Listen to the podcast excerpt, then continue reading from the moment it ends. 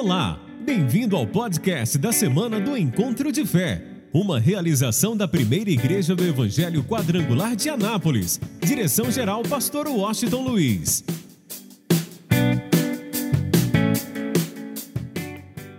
Pega a tua Bíblia, abra o livro de Salmos, de número 37. Hoje nós vamos falar sobre o poder dos sonhos. Todos nós precisamos ter sonhos, mas vamos entender uma coisa extremamente importante, e quero que você guarde isso em seu coração. Para que esses sonhos se tornem uma realidade, nós vamos aprender com Davi. O que devemos fazer e o que nós não devemos fazer. Preste bastante atenção. E quem escreve esse texto, Salmo 37, foi alguém que os sonhos em sua vida aconteceu além do que ele pensava, sonhava e imaginava. Ele nunca imaginou que ele chegaria aonde chegou, mas ele passou por essa experiência e por isso Deus o honrou de uma forma sobrenatural. E eu acredito que quando ele escreveu, escreveu esse texto, acredito que ele já tinha se tornado rei de Israel. Acredito que ele tinha passado por várias experiências. Creio que também, imagina todas as nações inimigas de Israel se curvaram diante do rei Davi. De tal forma, Deus o abençoou de tal maneira que todos os inimigos de Israel assinaram um tratado de paz com Israel. Ninguém mais ousava atacar a nação de Israel nos dias de Davi. Então, quando ele escreve esse texto, eu creio que ele sabia o que estava dizendo. Como devemos proceder, como devemos agir, para que os nossos sonhos sejam realidade. E para que Deus faça mais do que nós pedimos, mais do que nós pensamos, mais do que nós sonhamos. Que Ele o faça de uma forma extremamente abundante. Por isso Ele mostra para nós, e eu vou ler só uma parte do texto, o que eu não devo fazer e o que eu devo fazer para que realmente os meus sonhos tenham poder, que eles se tornem verdadeiramente uma realidade. Vamos lá? Olha o que diz o texto: Não te indignes por causa dos malfeitores, nem tenhas inveja dos que praticam a iniquidade, porque cedo serão ceifados como a erva e murcharão como a verdura.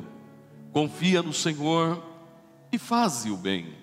Habitarás na terra e verdadeiramente serás alimentado. Deleita-te também no Senhor, e Ele te concederá o que deseja o teu coração. Entrega o teu caminho ao Senhor. Confia nele, e Ele tudo fará e ele fará sobressair a tua justiça como a luz, e o teu juízo como o meio-dia. Descansa no Senhor e espera nele. Não te indignes por causa daquele que prospera em seu caminho, por causa dos, do homem que executa astutos intentos. Digam amém. Olhe para mim agora e preste bastante atenção. O que eu estou falando agora, o que eu vou falar para você, é uma experiência de 27 anos como pastor titular, tomando conta de uma igreja como titular. E eu já vi isso acontecendo várias vezes. Eu já vi muita gente indignada, revoltada, indignada contra Deus, contra a igreja, contra o pastor, por uma simples razão. ele começa a ter o seu olhar no ímpio, na prosperidade do ímpio. E ele começa a murmurar e a questionar, dizendo assim: Deus, espera aí, eu sou teu filho, eu sou teu servo, eu desci as águas do batismo, olha Deus, eu sou dizimista, sou ofertante, estou na igreja todo domingo ou faço campanhas. E a minha, a minha vida é uma luta, é uma batalha. Não consigo, muitos chegam a ponto de dizer, não consigo parar emprego nenhum, nenhum negócio dá certo. Tudo está dando errado na minha vida. Agora, Deus, eu não estou entendendo. Fulano de tal, não é teu servo, não crê no Senhor, não vai à igreja, não é dizimista, não é ofertante, e eu não estou compreendendo. A vida dele, eu olho para ele, está só rompendo, prosperando, e eu, teu servo, e o inimigo, o inimigo só ouvindo e batendo palmas. É isso mesmo. É isso mesmo. O que, que adianta você estar nessa igreja? O que, que adianta você servir a Deus?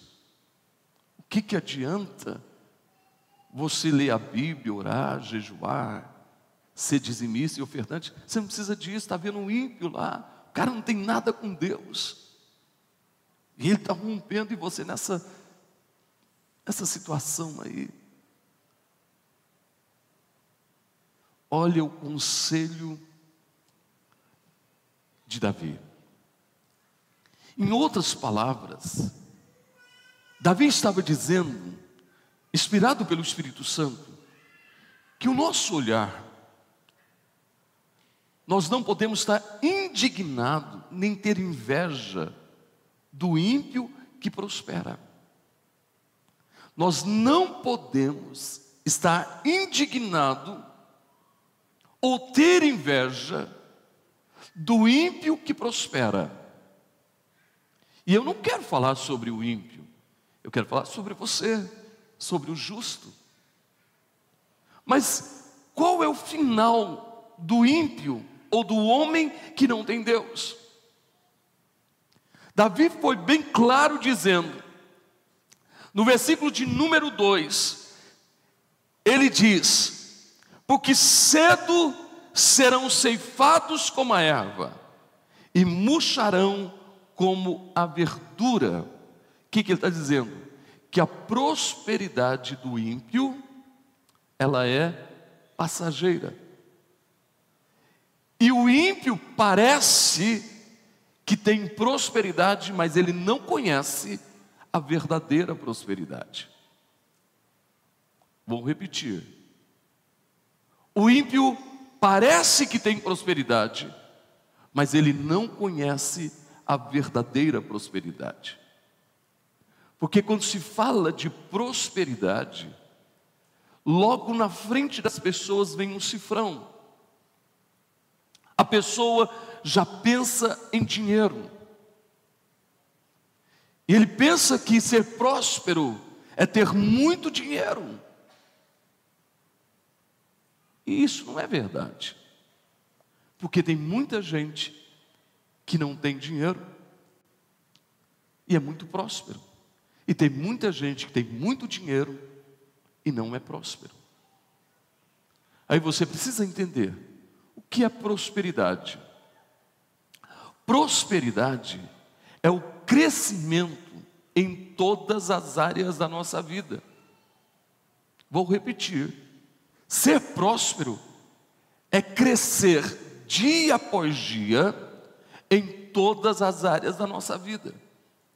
Por isso, quando nós fazemos o projeto de vida, o alvo sempre será a prosperidade. Sempre. Em outras palavras, o crescimento em todas as áreas da nossa vida. E se você, quando você pega a folha do projeto de vida, a sua carta do projeto, a folha que você vai preencher o seu projeto, você vai notar uma coisa interessante: que o primeiro item não é o financeiro. O primeiro item do seu projeto sempre deve ser o espiritual. Isso significa que você precisa crescer na vida espiritual, na intimidade com Deus, no conhecimento de Deus, da Sua palavra. Você precisa tomar posse disso a cada momento da tua vida. E como consequência, só é possível através da oração, através de uma vida rendida a Deus, de receber a palavra, de praticar a palavra, dia após dia. Vamos entender mais ainda. Hoje se fala de, principalmente os coaches falam muito de inteligência emocional como se a inteligência emocional fosse a coisa mais importante na vida de uma pessoa. E não é.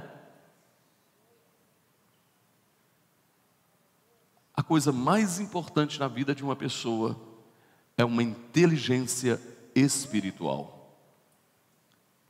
Se alguém tem uma inteligência espiritual, é porque ele tem a mente de Cristo. E tudo que nós precisamos é ter a mente de Cristo. É diferente quando alguém tem a mente de Cristo, ele vê, ele enxerga, ele fala como Cristo fala, ele toma posse da palavra, e por isso ele consegue vencer até emocionalmente. Diante das adversidades, diante das lutas, diante dos problemas, das angústias, das dores, das tribulações da vida, quando ele tem uma mente espiritual a mente de Cristo, naturalmente ele vai ter uma inteligência emocional em qualquer outra área, porque ele tem a mente daquele que conhece tudo e conhece todas as coisas. Aí o que nós precisamos, por isso o primeiro item no projeto de vida é exatamente o espiritual. Se alguém está crescendo espiritualmente, ele tá, começa a prosperar em todas as áreas da sua vida. E tem gente que acha que está crescendo espiritualmente, mas quando fala de família, ele está indo de mal a pior. Você imagina, pensa bem, como que alguém pode estar bem espiritualmente se está mal no seu casamento? Com brigas, intrigas, desavença, pensando em separar. Quando que a aliança diz até que a morte nos separe. Porque casamento, família, é como vida espiritual. É um processo de alinhamento. Os anos vão passando e o seu casamento, a sua família tem que passar por um processo de aperfeiçoamento, como a tua vida espiritual. Então, prosperidade é real quando eu estou também prosperando na minha vida conjugal, na minha família. Eu quero que você entenda isso. Aí é natural você ter uma prosperidade também emocional, sentimental. Porque você agora vê as coisas de uma forma diferente. Você sabe que a tua luta não é contra carne nem contra sangue, mas contra principados, potestades, dominadores deste mundo tenebroso e forças espirituais do mal nas regiões celestes. E você consegue se relacionar melhor com as pessoas. Você é capaz de perdoar. Você está crescendo espiritualmente, você está prosperando na tua vida. E você pode observar que nosso projeto, a gente primeiro se preocupa com o espiritual, a familiar, a, a, a vida física, a emocional, a vida ministerial, e depois vem a vida financeira. Porque eu tenho uma notícia para você. Se você tem a mente de Cristo, então você tem um case sobrenatural. Se você tem a mente de Cristo, se você está muito bem espiritualmente, muito bem na sua família, muito bem emocionalmente e muito bem na área da saúde, o resto você luta, trabalha, sonha, investe e você consegue. Agora imagine uma pessoa está bem financeiramente, mas espiritualmente está acabado. Não tem Deus, não tem nada, não tem fé, não tem esperança. A pessoa está bem financeiramente, mas a família está destruída. Está bem financeiramente, mas emocionalmente, essa pessoa está muito mal. Está bem financeiramente, mas não tem saúde. E aí? Você acha que isso é prosperidade? Por isso eu quero dizer para você, hoje o salmista nos diz: este é o caminho. Não fique olhando para a vida dos outros, principalmente do ímpio. Não olhe para a vida do ímpio. Não fique de olho na vida do ímpio e ficando indignado ou ansioso. Mas ele disse: Eu quero te dar o caminho. O caminho para você romper, vencer, prosperar, ter a realização dos seus sonhos. E a primeira coisa que ele fala, está aí no versículo 3, ele diz: confia no Senhor. Primeiro ponto é confiar em Deus. Confia no Senhor. Ele está dizendo que você tem que se tornar totalmente dependente de Deus em tudo que você for fazer ou realizar. Independente de você ter dom, ter talentos,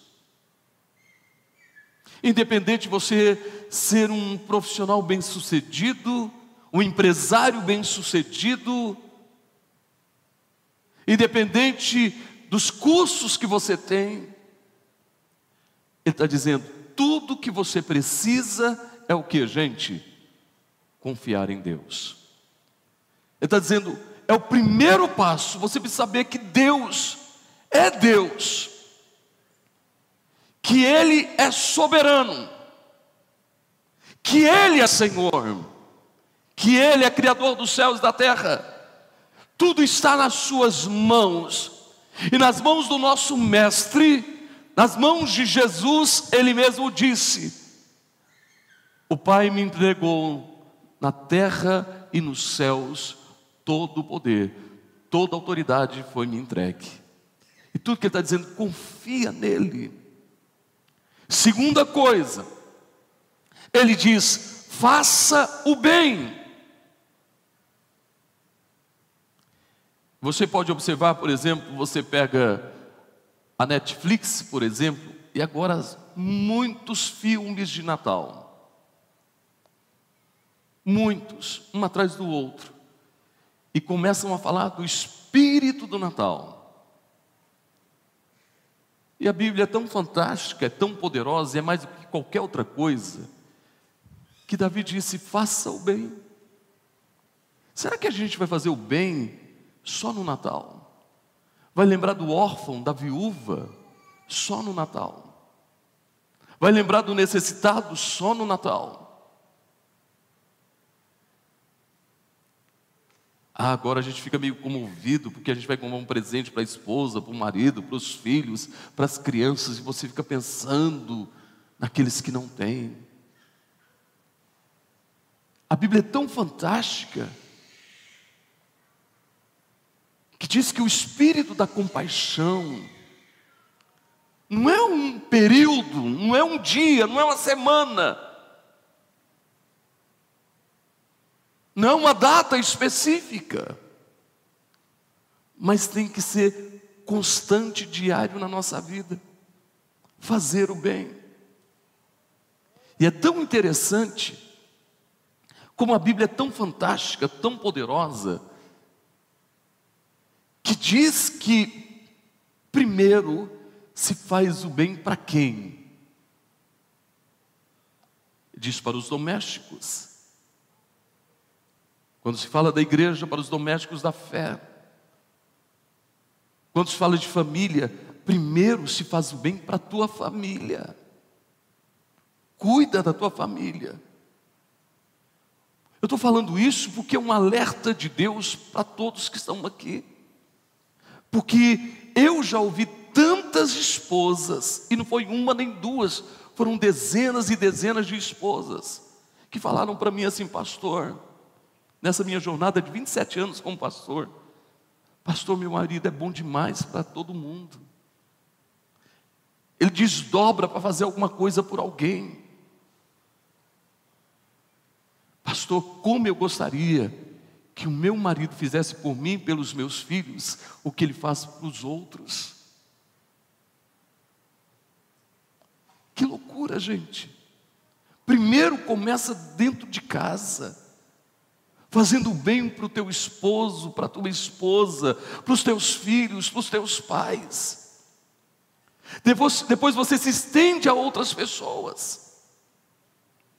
Mas será que estamos fazendo bem? Ele disse: faça o bem. Será que estamos fazendo bem dentro da nossa própria casa? Você já pensou? Trata todo mundo lá muito bem, e dentro de casa é um cavalo, é ignorante, ou ela é ignorante. Os filhos tratam todo mundo bem, mas os pais só Deus na sua graça. Os pais tratam todo mundo bem, mas os filhos.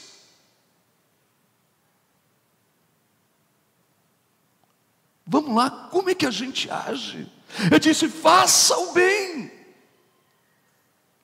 Isso tem que começar no, na nossa vida diária, constante, no dia a dia. Desde o amanhecer até o entardecer. A gente estar sempre fazendo o bem, começando na nossa casa, cuidando, amparando, protegendo. Que a nossa família se sinta amada, que aqueles que estão perto da gente se sintam amados.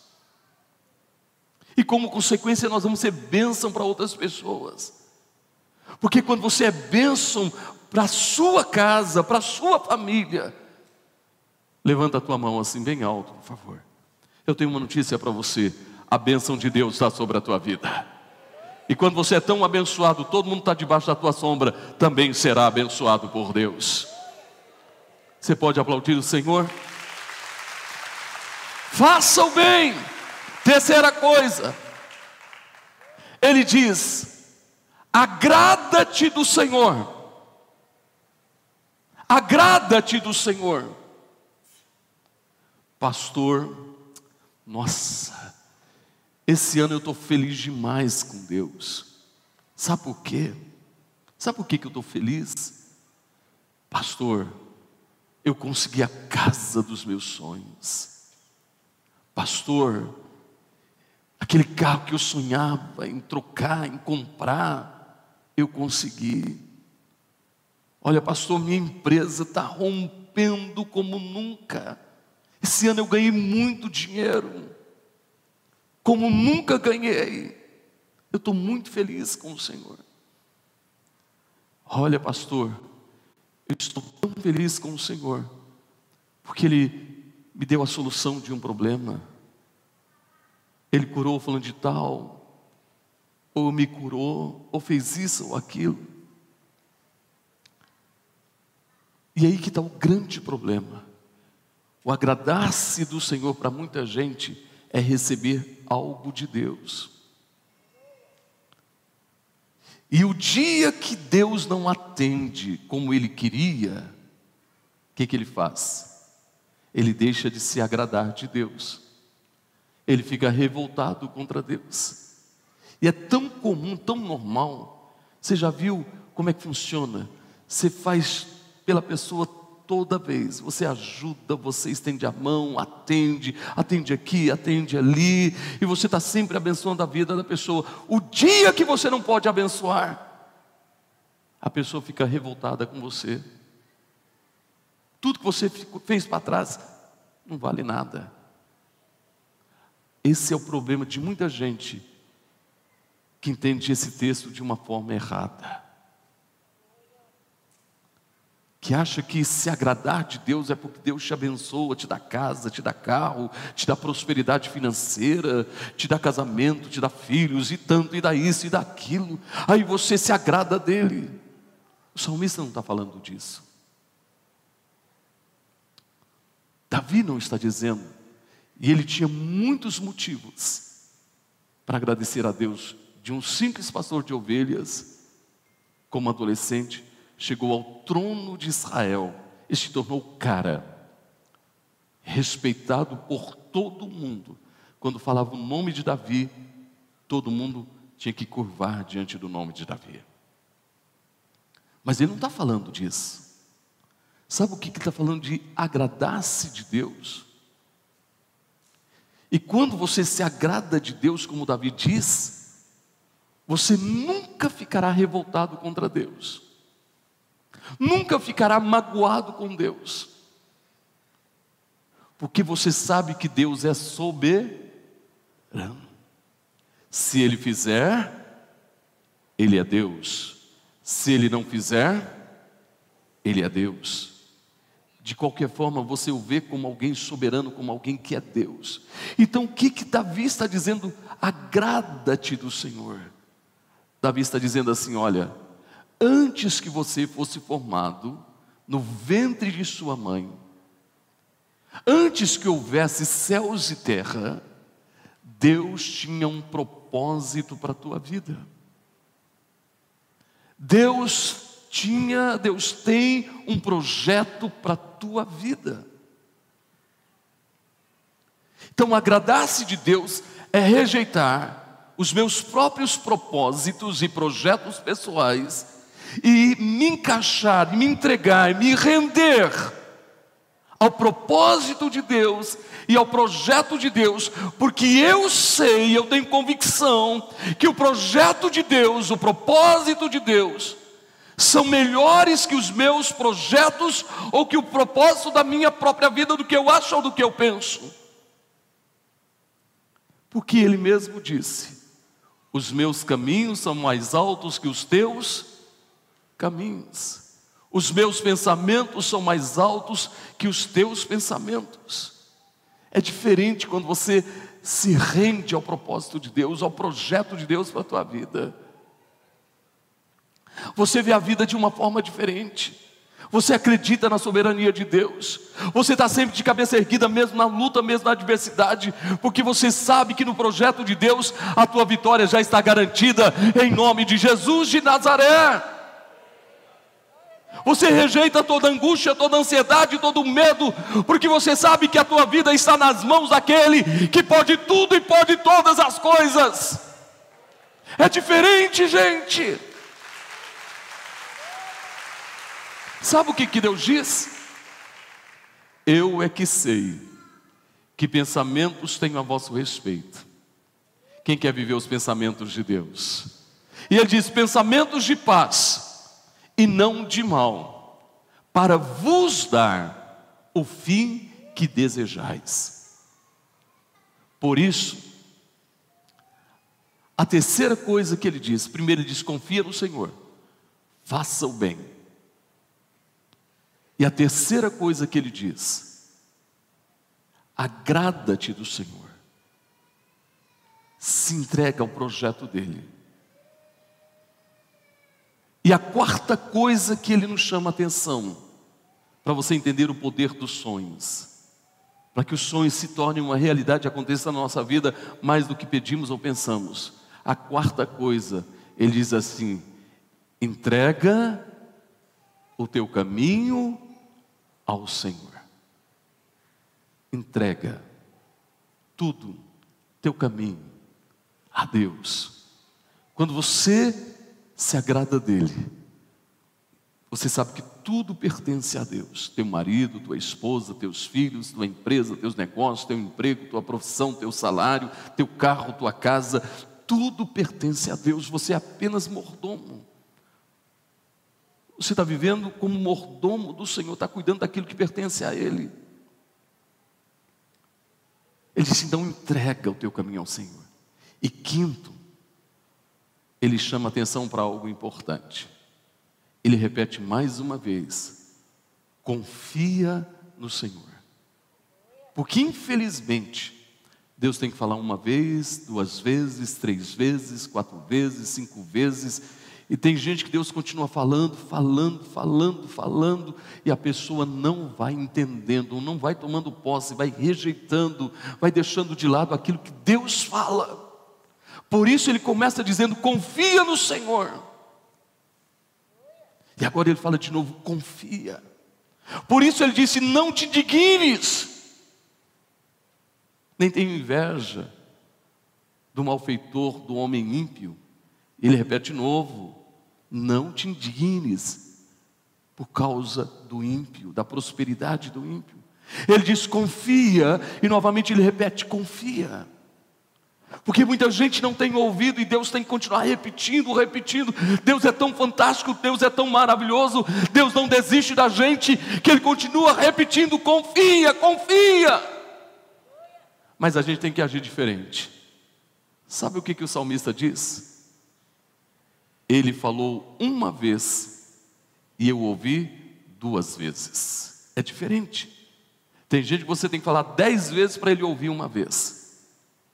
Mas quem tem uma inteligência espiritual, Deus fala uma vez, é como se ele tivesse falado quantas vezes? Duas vezes. Ele recebe, ele guarda, ele passa a viver, ele passa a praticar isso. E tudo se torna diferente. Quais são os resultados? Olha só. Primeiro, ele diz, versículo 3: habitarás na terra. Primeiro ele está dizendo, tem gente que está sobrevivendo. Sobreviver, meu irmão, não é viver. A pessoa está de mal a pior. Mas quem recebe o conselho de Deus para a nossa vida, diz que essa pessoa vai habitar na terra, ela vai viver. Quem está vivo aqui, diga amém. A minha pergunta é: você está sobrevivendo ou está vivendo? Jesus disse: não estou dizendo que você não vai enfrentar luta, nem dificuldade, nem problema, nem enfermidade, não estou falando nada disso. Eu estou dizendo que você pode enfrentar tudo isso, mas e daí? O Senhor está contigo, Ele é a tua sombra, a tua direita, Ele te ajuda, Ele te sustenta, Ele te guarda com a sua destra fiel. A tua vitória já está garantida, então você crê, você acredita, você está tendo vida e o que, gente? E vida com abundância, mesmo problema, mesma adversidade. Glória a Deus. Se levanta logo de manhã dizendo: Senhor, muito obrigado por esse dia. Senhor, esse dia é bênção. Termina a noite, obrigado. Cheguei até aqui porque o Senhor me sustentou. Estamos terminando o ano. Você cada dia vai chegar no final do ano vai dizer: Senhor, vencemos esse ano. Por exemplo, quem aqui enfrentou dificuldades esse ano? Levanta a mão. Deixa eu levantar as duas. Quem enfrentou dificuldades aqui? Deixa eu te fazer uma pergunta. Te faltou alguma coisa? Sim ou não, gente? Você pode ter até enfrentado dificuldade, mas levanta a tua mão e diga assim: O Senhor é meu pastor, nada me faltou. Quem está nessa fé, aplauda Ele. Você não está sobrevivendo, você está vivendo. Ele diz uma outra coisa: verdadeiramente será, serás alimentado na terra. Sabe o que ele está dizendo para nós? Escuta bem isso. Ele está dizendo que em todas as áreas da nossa vida, Deus sempre vai suprir, suprir, suprir, suprir, suprir. Ele não vai deixar faltar nada. Em qualquer área, vida espiritual, emocional, física, financeira, saúde, Deus sempre estará suprindo. Ele diz: verdadeiramente você será alimentado na terra. Todos os dias eu vejo a provisão de Deus e o cuidado de Deus. Quem tem visto isso todos os dias, dá um sinal assim. Dá um sinal para o Espírito Santo em gratidão. Hoje eu estava ouvindo o testemunho de uma pessoa, disse assim, pastor, eu só tenho que agradecer a Deus. Depois de muitos anos, de muitos anos, e todas as vezes que eu olho para minha barriga, nasceu minha criança e foi feito no vertical, a cesárea. Eu me lembro disso. Durante toda a história da minha vida até hoje, desde o nascimento da minha criança, o pai não reconheceu o filho. Mas agora, neste ano, na campanha, na oração, o próprio pai procurou para fazer o DNA. E ele notou que o filho era dele, depois do rapaz já grande. Ele disse, e ele abraçou o filho e a netinha. E o melhor ainda, pastor, além disso, que foi tão coisa importante, aquilo ficava um sinal na minha vida, eu me lembrava disso com tristeza, porque o pai não reconhecia o filho. Pastor, amanhã, segunda-feira, eu vou fazer uma cirurgia de correção,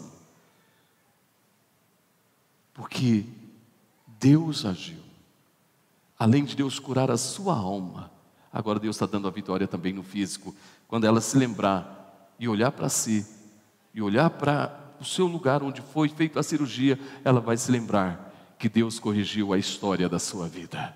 Eu estou aqui para dizer que Deus quer corrigir a história da tua vida. Eu vou repetir: Deus quer corrigir a história da tua vida. Deus quer corrigir a história da tua vida. Deus quer mudar a história da tua vida. Por isso ele diz: você será alimentado. Outra coisa que ele diz: primeiro ele diz: olha, fique sabendo que verdadeiramente você será alimentado. E terceira coisa, Ele concederá o que deseja o teu coração. Deus nunca quer nos anular como gente, como pessoa. Deus tem um propósito para a nossa vida. Mas Deus quer que você sonhe. E você tem que estar tão ligado com Deus, ter a mente de Cristo, que quando você começar a escrever o seu projeto de vida, você vai escrevendo o segundo projeto de Deus para a tua vida, porque é o sonho que está implantado no seu coração, como o sonho de José. É o sonho que está implantado e você vai escrevendo. E a Bíblia diz que Deus concederá o desejo do teu coração. E Paulo diz que ele fará infinitamente mais além daquilo que pedimos ou pensamos, através do seu poder, do seu Espírito que opera na nossa vida. Quem pode aplaudir o Espírito Santo, diga glória a Deus, aplauda a Ele. Fica de pé. E por último, por favor, fica de pé. E por último, sabe o que ele diz? E tudo ele fará. Não, você precisa entender isso. Ele está dizendo que tudo Ele fará. Qual área da tua vida? Deus está dizendo, eu vou fazer. Qual a área da tua vida que você precisa de uma resposta? Deus está dizendo, eu vou te dar. Qual a área da tua vida que você precisa de um milagre? Deus está dizendo, eu vou fazer. Qual é a área da tua vida que você precisa realmente de uma intervenção divina? Deus disse: Eu vou fazer. Ele está dizendo, e tudo Ele fará. É promessa dele para a tua vida. Por isso, gente, entenda o poder dos sonhos. Se você guarda isso em seu coração, você prioriza o reino de Deus, a justiça de Deus, e as demais coisas vos serão acrescentadas. Põe as duas mãos na altura do peito, canta assim de todo o coração, feche os seus olhos, declare, sou o coro, declare isso agora. Deixa Deus te ouvir uma